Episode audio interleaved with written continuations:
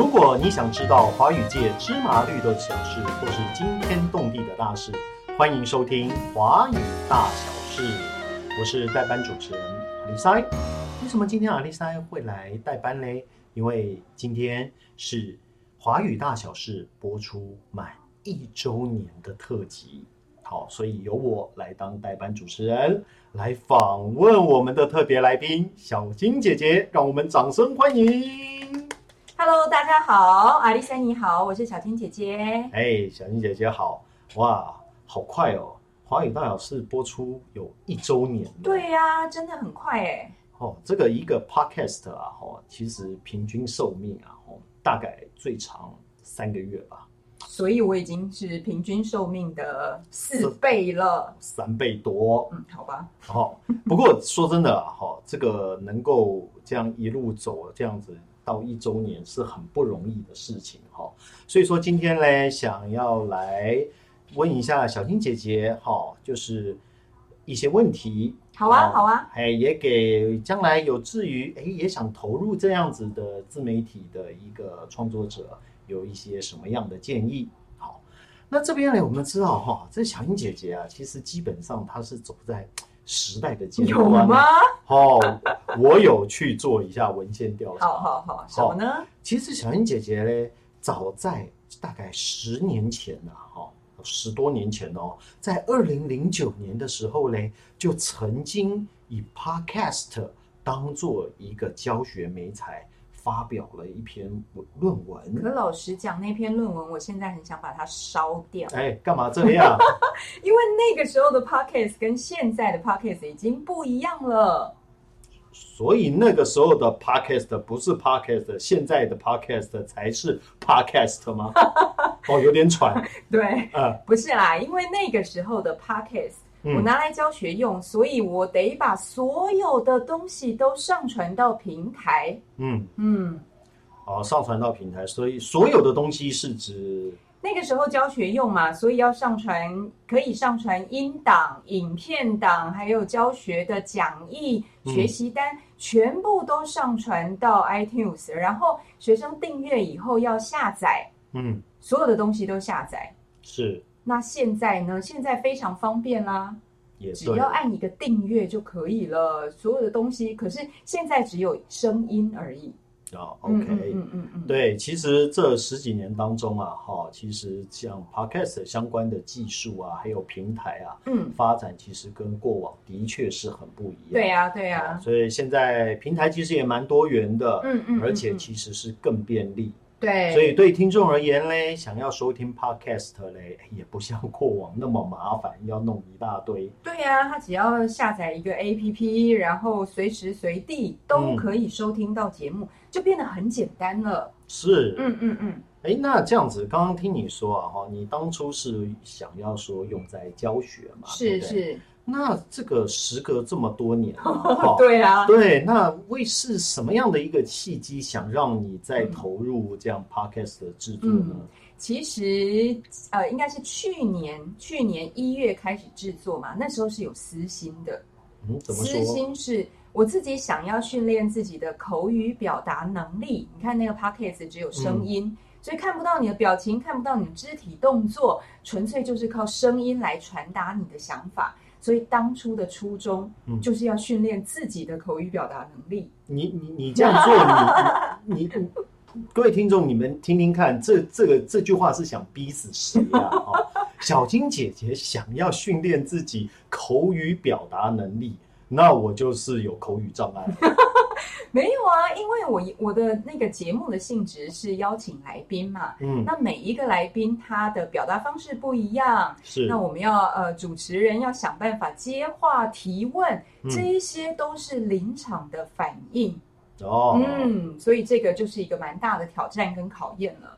，OK，嗯嗯嗯，哇，那能简单说一下，那经过了这一年是。的测试之后，哎，那您您你觉得你的口语表达有跟当初想象的有更加的提升了吗？当然啦、你看我邀请的来宾这一到二十九集，我邀请的来宾应该超过四十几位，因为中间有的集数是人数比较多的。嗯，那每一个人的个性都不一样，有的人你不用去引导，他自己就讲得很开心。嗯可是有的人呢，他可能说一说，哎，可能忘了自己要说什么。那这个时候我们不能让节目空白，所以你得去提问啊、引导啊。我觉得这个对我自己来讲都是有一些进步的。OK，嗯，哦，所以说其实不只是访问啊，有的时候很多像临场的是控场啊，这一对对对些都很重要哈。大家都没看到，其实我们在访问的时候啊，嗯为了控制时间，那就会在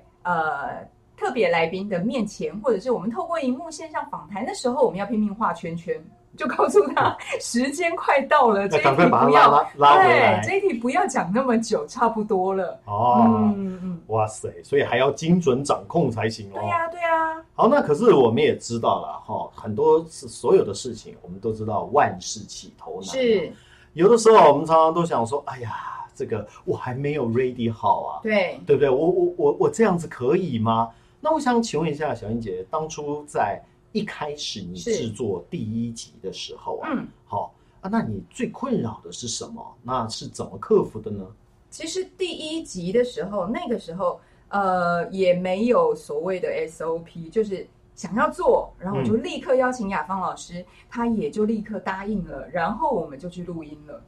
所以没有任何的，没有先套招，这么随性对，很随性。所以那一集不小心就讲了一个多小时，剪成两集。哦，对啊，哎呦，那这样子在这个第一集制作的时候啊，是。好，那会去考量到一些什么特别的需求啊，嗯。或比如说我要有很好的录音环境、嗯嗯嗯。录音设备，好，还有等等这一些吗？嗯嗯，那个时候因为第一次做嗯。podcast，、所以我们想到到底要什么样的设备呢？最重要的设备，因为应该是录音的设备，包括麦克风。嗯，嗯，对，那但是那个时候，因为我们有一个团队叫 MIT Online 华语教育整合频道，嗯，那可是一开始啊，我们使用的麦克风就是各位在教室里面看到老师用的那种普通麦克风。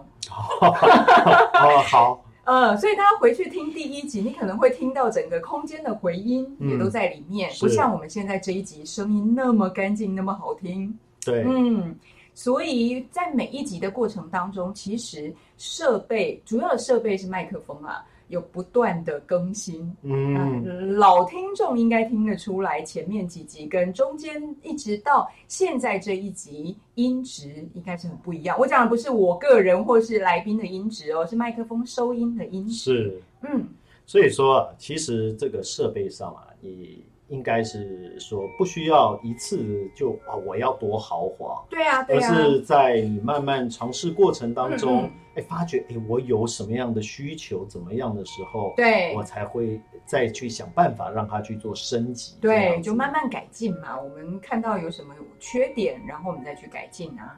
那您觉得目前的麦克风已经到达一个新高度了吗？一山还有一山高，我们就慢慢来好了，有经费再慢慢买好了。哦，是。对啊，哎，不过我也蛮好奇一件事哈、那其实像我们在你这个制作啊，录完音之后，嗯嗯嗯嗯对不对？哎，重点是那个之后呢，我们常常就说啊，好，我们录完了，对不对？对，录完了，那后续要做哪一些事情？是你，你是小英姐姐这边一手包办的吗？不是不是，嗯，呃，在我们的节目里面啊，其实如果是比如说第十集是我自言自语，其他每一集都有特别来宾。对。那我的做法是一键到底不按暂停。哦，这么厉害，嗯，一键到底不按暂停，其实也是私心。也又就是私心。对，因为如果可以按暂停，我告诉我自己啊，反正讲错了就按暂停剪接就好了。那这样子对我口语表达能力的嗯训练，可能你就会有一个靠山，觉得啊，反正讲不好就剪掉。嗯所以我会跟跟来宾说，我是一键到底，不按暂停。来宾压力有一点大，我说没关系，嗯呃，我会想办法的。好，所以我们就是整段录音结束之后呢，这整个音档其实都是可以使用的。那我就交给我们的团队，刚刚我讲的 MIT Online 华语教育整合频道，我一直在工商服务。我们我们下次能不能简称叫 MIT Online 就好？哦，好好好，MIT 哎 Online，哎好。那其实主要呢，我们要先感谢 A 丽老师，A 丽老师，我在这里有感谢你哦。是啊，然后他再加上前面的那个配音，后面的配音，然后当然我会再听一次两次我们录的声音，然后再从里面找到这一集节目的主轴，然后我再来写文案，嗯。一样交给 MIT Online 这个团队，然后负责上架，他们负责上架。所以其实主要我的工作就是呃邀请来宾啊，然后写访谈的问题，跟来宾访谈，嗯。把整个音档交给团队。OK，嗯嗯嗯，好，那这边其实我觉得小英姐是蛮客气了。哦 我这这边这个要来补充一下，补充什么呢？哦，其实小英姐姐呢，包含录制完了之后啊，她去调那个声音的这个大小啊，甚至是做一些基础的剪辑呀、等等呢，哦，哎，其实小英姐姐都会。各位知道阿里塞多不容易，教了多久吗？小金姐也不是一开始就会的、啊，要非常感谢我们的技术顾问阿里塞，耶、哎好，那像这样子的东西啊，好，我想说这么多集啊，是，好，那你是如何去发展出内容啊？哈、嗯嗯，去选定这样子丰富而多元的主题，因为我想常常有的时候啊，哈，呃，可能你我我个人觉得啦，有时候很多这个刚开始想要进行这些，我们都会执着在一个。哦，我必须要有好的设备，可是好吧，那设备就位了之后，嗯嗯嗯，或许内容才是可长可久的重点。当然啦、当然啦、嗯，那在内容上怎么样能够产出每一个都是这么丰富而且多元的主题呢？那就要呃要先想一下自己节目的定位是什么。嗯，那既然我们在 MIT Online，呃，还是要讲一下华语教育整合频道，因为是华语教育嘛，是。所以我那个时候把主题锁定在三个呃重点，一个是嗯。语言，一个是教学，一个是学习。是，那这三三件事情可以随意的组合，嗯。比如说我们今天的题目是语言加学习，那我就邀请到第五集阿丽塞来谈一谈她的台语学习的历程。嗯那或者是其他的集数，比如说是有关语言教学这两个，把它加在一起。语言教学，那大家各位听节目也可以常常听到，哎，我邀邀请了海外的中文老师来跟我们分享他们教中文的经验。是所以三个主要的主题，然后可以任意的搭配，哦所以只要一个主题或两个，或是三个加在一起。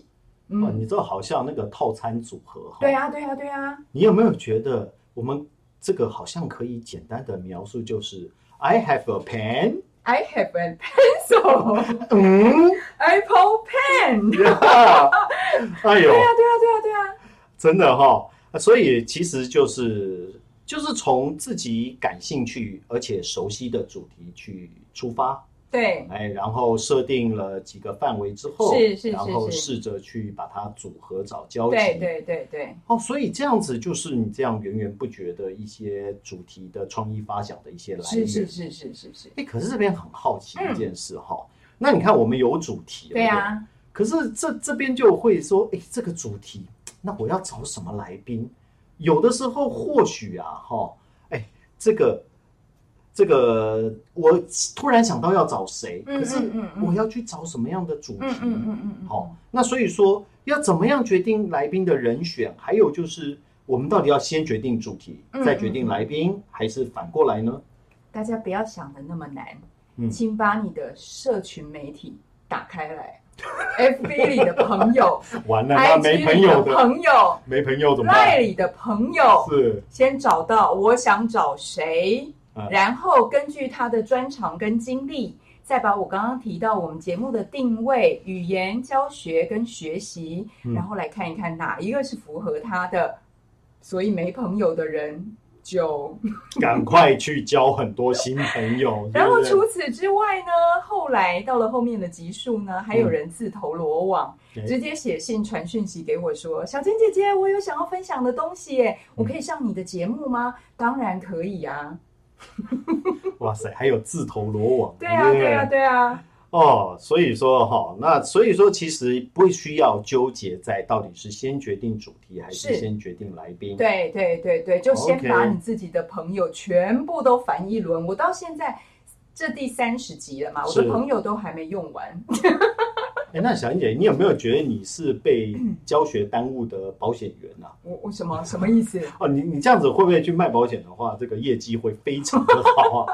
你看，而且那个业绩好啦，业绩嗯除了国内的，还有海外的朋友是不是？你市场是全球化的市场，热情参与，哎，哎呦，真的是哈、嗯好，那这个决定好来宾啊，哈，还有主题之后，那所以接着就准备进入访谈这个阶段。，对对可是访谈毕竟还是有主轴嘛，对。那有什么要做事前准备的吗？在访谈前，访谈前当然要先给来宾访谈的题目，题目是我自己写人啊有出的，对对对，我出的。其实大家不要想的那么困难，大概就给他四个题目左右，那我们就用起承转合的方法。比如说，我们邀请到了，如果大家听了第二集，邀请到了呃，在台湾学中文的日本人启介先生。是好，启介先生呢，你看起承转合，起当然要先问他为什么到台湾来，嗯承好到台湾来做什么，然后转转的时候，你就可以延续前面的去想想看他的反面，比如说碰到的问题、遇到的困难嗯怎么解决的。然后最后的和，当然就是融合前面的东西，然后请他给听众朋友们提供一些建议。所以大家在每一集的集数里面，可能会听到，比如说第五集又要第五集，阿丽塞哎，呃，给学习台语、想要学台语的朋友什么样的建议？嘎共世界就是你哎，对，这一句大家回去听就记得了。哎好，所以不要想的那么难，我们就用这样子的方式来写题目，然后可以先跟来宾讨论。或许来宾在回应的过程当中，我们会有一些想法，在延伸的提问，这样就可以了。哎那那这样子哈、你这样会不会好像要出个作业给来宾啊？当然呢，哦，当然是不是？对呀、对呀、要先把访谈的题目给来宾。啊，啊，那来宾怎么做呢？有的来宾非常认真，写嗯逐字稿，逐逐字 就是访谈的逐字稿这稿。样子，这样子会不会变读稿机啊？都不会，不会，不会，因为嗯我会根据他的逐字稿，他嗯先让我知道以后，我会根据逐字稿延伸去提问。嗯，嗯，所以有一些呢，他如果逐字稿的内容写的很多，那我们在事前的讨论里面，我会跟他说，哎，说呃，可能这个部分我们可以用更简单的方法，或者是用什么样的呃方式来呈现，这个都会先讨论。嗯。那有的来宾就是可能要看我跟来宾的关系哦，有的嗯来宾我们完全不写稿的，就直接在线上访这谈，比如说，好，比如说呃，小金老师，小金姐姐访问小金姐姐、哦那一集，哦我们就是完全不写稿的，就哦直接在访谈的过程当中聊就对了。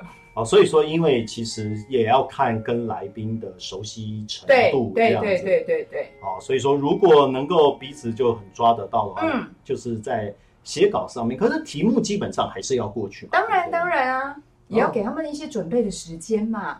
还有的人很紧张跟我说：“嗯怎么办？我第一次上 podcast，我很怕讲错哎、对，因为你是一键到底啊。对哎我给人家压力了。我说没有关系，没有关系。结果那个来宾就说：“好吧，那我相信你，我就完全听你的，只要听你的提问，那我来回答就好了。嗯嗯嗯嗯 o k 好啊。那所以说啊，那这样子是事前的一些准备工”作嘛。是是是，对，那接着嘞，在访谈的时候啊，虽然有那个稿子了，对？好，那在这边要注意什么？有时候会不会不小心就脱稿演出了这样？那跟我们上课一样啊。嗯比如说讨论什么问题，然后学生就天马行空讲到别的地方去，老师还要把他拉回来啊。所以我们在访谈的过程当中是一样，如果离题了，那可能还是要把他拉回来。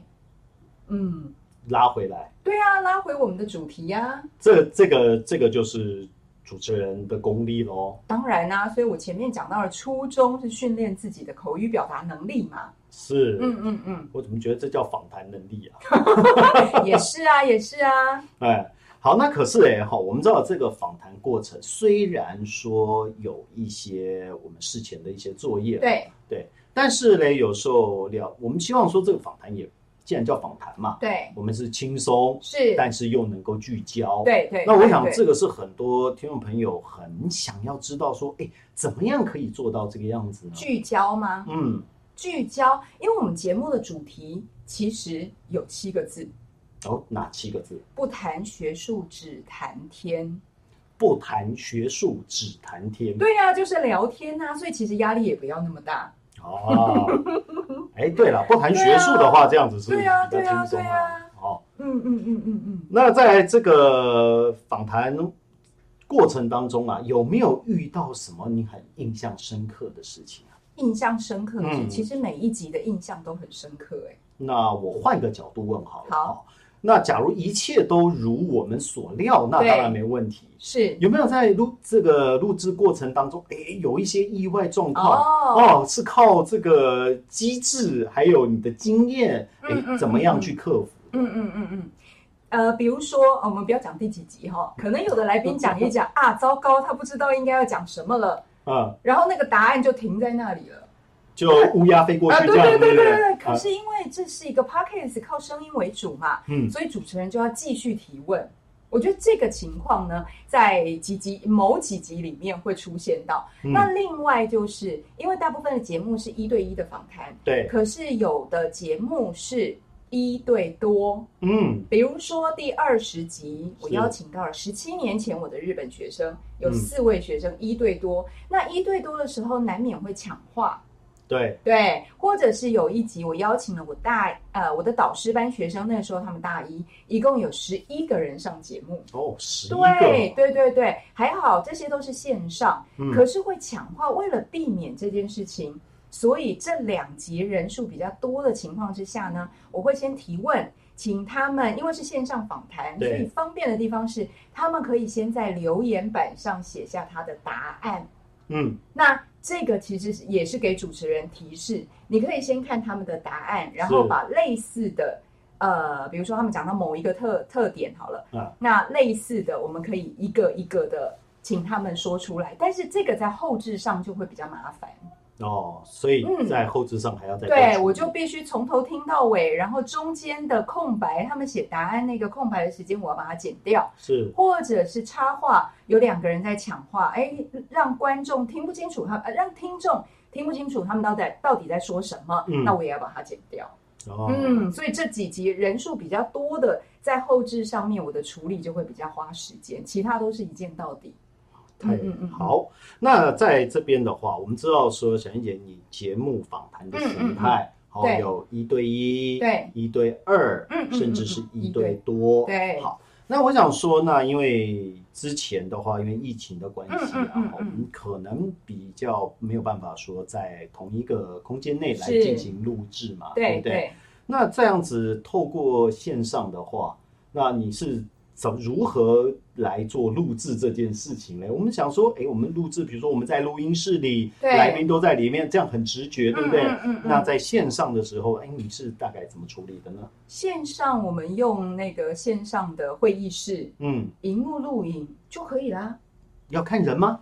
要看到人啊，我们才能看到他的反应，或者是他才才他才能知道我在画圈圈。画画圈，画圈圈 就是这一题可以结束了。对啊，还是要看到人呐、所以哈、嗯。其实虽然说我们现在这各位听众听到的只有声音啊，哈是其实，在制作的过程当中，主持人随时去观察这个来宾的这个反应，也是一个很重要的是，事情。没错哈。没错。好，那在这边这个访谈完了之后啊，好，那我们也知道说后面我们有这个坚强的 MIT Online 团队，对不对？那在把东西交给团队之前，嗯嗯嗯那还有没有什么需要做的？比如说、呃说基础剪辑，还是嗯说有要做文稿或一些什么吗？啊，这个呃，前面我刚刚说过，我会再听一次或很多次，嗯，然后听的时候要找出这一集的主轴。虽然我已经提问了，对不对？对在在那个访谈前已经给他们题目了，嗯可是有的时候在现场录音或是线上录音的时候，会跟来宾擦出不同的火花，所以我我要找出主轴，比如说，嗯，呃，我想要呈现的东西是什么？像第二十四集，我们邀请了现在人住在法国的嗯瑞秋小姐。嗯好，那她到那里去教书，可是我发现整个访谈下来啊，她是一位嫁到法国的台湾太太。嗯可是我觉得重点在我想要呈现的是，虽然她是一个异国婚姻，现在在异国呃生活，嗯可是她能够找到自己生活的重心。嗯除了家庭之外，她能够发展出自己的工作、自己的兴趣跟爱好。我觉得这个是非常棒的，嗯所以我在文稿里面我会特别凸显这件事情。，OK，、嗯所以说虽然说我们说在设计内容的时候，我们先拟定一个初步的主题，，对对，所以其实最后在真正把它 publish 出去的是时候，是是，还是会依据今天访谈的内容，对。还有中间过程的一些感觉，甚至嗯嗯。嗯诶可能擦撞出一些意料之外的火花对啊，对啊，再来做调这个是。非常有趣的事情哎、因为有的来宾会跟我说，嗯，哎，小静姐姐，我上了你的节目之后啊，我才发现我整理了我的人生，哇，真的你功德无量啊，真的是。可能自己也没想过哦，原来自己一路走来是这样的呃经过，然后有这样的体会。嗯嗯嗯嗯，好，那这个一年了嘛，对对对，对，那这这个也当初有想到说，哎，可以持续这么久吗？其实也没有哎、嗯因为那个时候本来团队啊就说。哎，小金姐姐，你可以先提十集的主题吗？嗯你可以先提十集的来宾、十集的内容吗？嗯其实我根本也没想那么多，反正做了第一集就会有第二集，然后现在一直到了三十集耶。嗯对对啊，这真的不容易，所以这真的，我们说千里之行，始于足下。哦，对不开始就都没有。是。嗯嗯，嗯好，那这边的话，因为当初啊，哈，您提到说这个，你当初的初衷是要对训练自己口语表达嘛？是是是，那最后想问一下小金姐姐，您觉得到现在有达到你自己当初的初衷了吗？那在过程当嗯中有带来一些其他你本来预期之外的东西，或产生了什么样一些嗯你认为的价值吗？当然初衷是训练自己的口语表达能力。嗯，那在访谈的过程当中呢，哎，我觉得这个东西跟我自己的专业也结合了，所以可以当做课堂之外的延伸教材。嗯我都逼我的学生去听 很多集，比如说师培的学生听小学老师的呃那几集，然后华语教学的学生去听海外或者是在国内华语老师的那几集。是。然后除了当做延伸的教材之外，我觉得啊，因嗯为在这些特别来宾，大部分都是我自己的朋友，是。可是有的人很久没有见面，啊，像他们如果是居住在海外的话，我觉得跟自己呃跟好跟朋友们见面聊天，这个也是一个很棒的事情，嗯。联络感情。那最后一件事情啊，我觉得这个是最大的收获，嗯。就是自我成长。刚刚阿丽在讲说，嗯。他是我的技术顾问。那我在这个过程当中 嗯。也学到了很多事情啊，嗯。比如说怎么剪辑呀、或者是说那个声音，呃，要怎么样呈现才会更好哦。嗯。嗯，好吧，这样子啊，怎么感觉听你这样讲完叫送礼自用两相。宜？对呀、对呀、嗯，哎呦，好，那最后嘞，能不能一样用一句话嘞，好、给想投入啊这个像这样自媒体制作的朋友们的建议是什么呢？好，就一句话哦，来一句话，对，几顾为？呵，方法可以复制，但是你是独一无二的。是，对，哎。每一个人都会有自己的特色，你们都可以找得到可以发挥自己专长的地方。嗯，好，小英姐这这这句话，方法是可以复制的，好、但是呢，每一个人都是独一无二的，对对对对对好对对，找出你自己的特色，嗯嗯哎嗯嗯，来创造出这个嘞属于你自己的自媒体。对对对对，好，那我们这个一周年的特辑呀、好，那我们这个代班主持人阿丽塞嘞，啊，总算可以松口气了。好，那我现在把主持棒我就要还还给小金姐姐喽。好，来来来来，阿丽塞，啊，怎么样？怎么样？怎么样？你访问一下阿丽塞好了，请问一下，你当代班主持人的感觉是什么？这真的，我跟你讲，这我们有句俗谚叫做“坐着说话不腰疼”啊。平常看小英姐姐当主持人，就是说，哎，她就口才好嘛，因为这这这就讲话嘛。结果、哦哦，真的不是这么回事哈、哦。那是哪一回事？哦，这个从讨论过程，甚至去设计说，哎，我们这个总不能天南地北，要有一个主题对主轴，对对对，怎么样进行？是哦这真的是绞尽脑汁，我非常焦虑诶，其实。真的吗？对啊，嗯，好，等一下，等一下，各位听众朋友们，阿丽塞要工商广告一下喽好。他当当代班主持人的心得，哎，怎么能够工商广告啊？来吧，工商时间。好，其实哎哈，其实我们在做任何事情啊哈，在安排啊这个主题啊等等，甚至你要传达一个意念的过程，其实这都对应到一个教学设计的一个过程。哎，怎么说？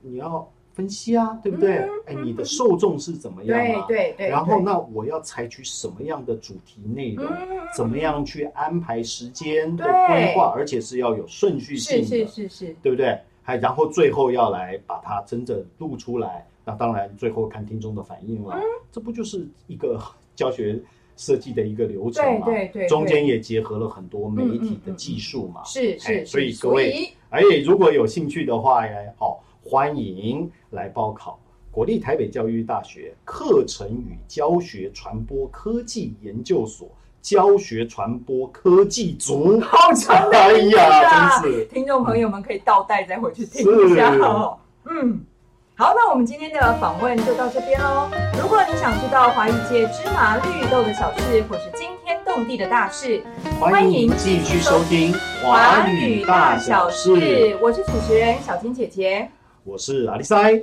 我们下次见喽，拜拜。拜拜